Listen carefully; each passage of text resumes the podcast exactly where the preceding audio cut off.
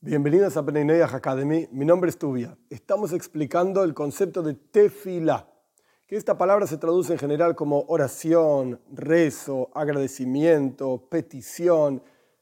Y ya explicamos que en la lengua santa esta palabra se puede ver como proveniendo de diferentes verbos, de diferentes raíces que tienen que ver con juzgarse a sí mismo, con unión a Dios. Ok, estudiamos toda esta cuestión y dijimos que hay dos conceptos básicos. Uno es avoid, del trabajo con uno mismo, y otro es reconocer a Dios. Hay un trabajo intelectual, hay un trabajo emocional, pero también hay una estructura.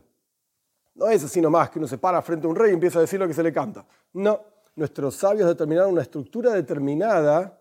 ¿Por qué? Porque justamente hay una forma de presentarse, un protocolo para presentarse frente a un rey.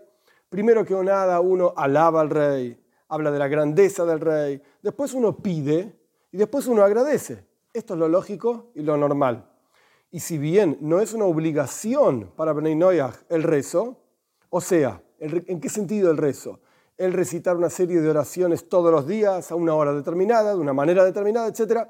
Pero sin embargo, las opiniones de nuestros sabios están todos de acuerdo, que cuando hay una obligación, o sea, cuando hay una necesidad de la persona, hay una obligación de rezar. ¿A quién le vas a rezar? A Dios, es parte de la fe en Dios, solamente rezarle a Dios. Esto es un resumen súper resumido de lo que vimos hasta acá sobre el concepto de tefilá, del rezo.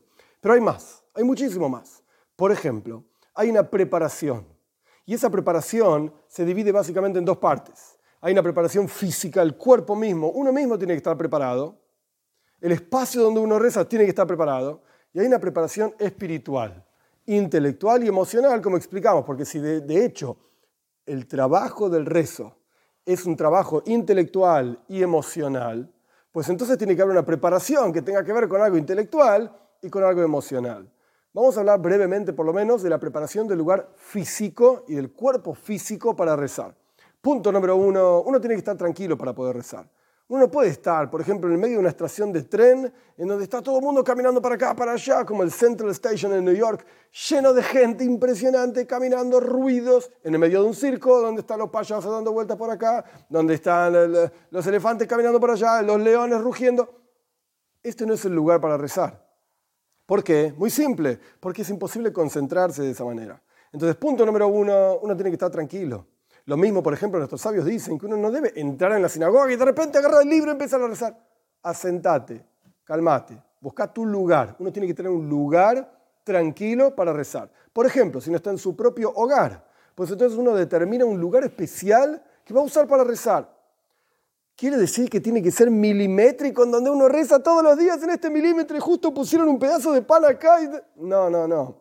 Es el espacio es el espacio donde uno se encuentra, que es un espacio tranquilo, donde uno puede estar en calma, en paz, sin ruidos terribles, sin que lo moleste nadie, sin que venga el perro y lo empuje, el gato y le, lo rasguñe.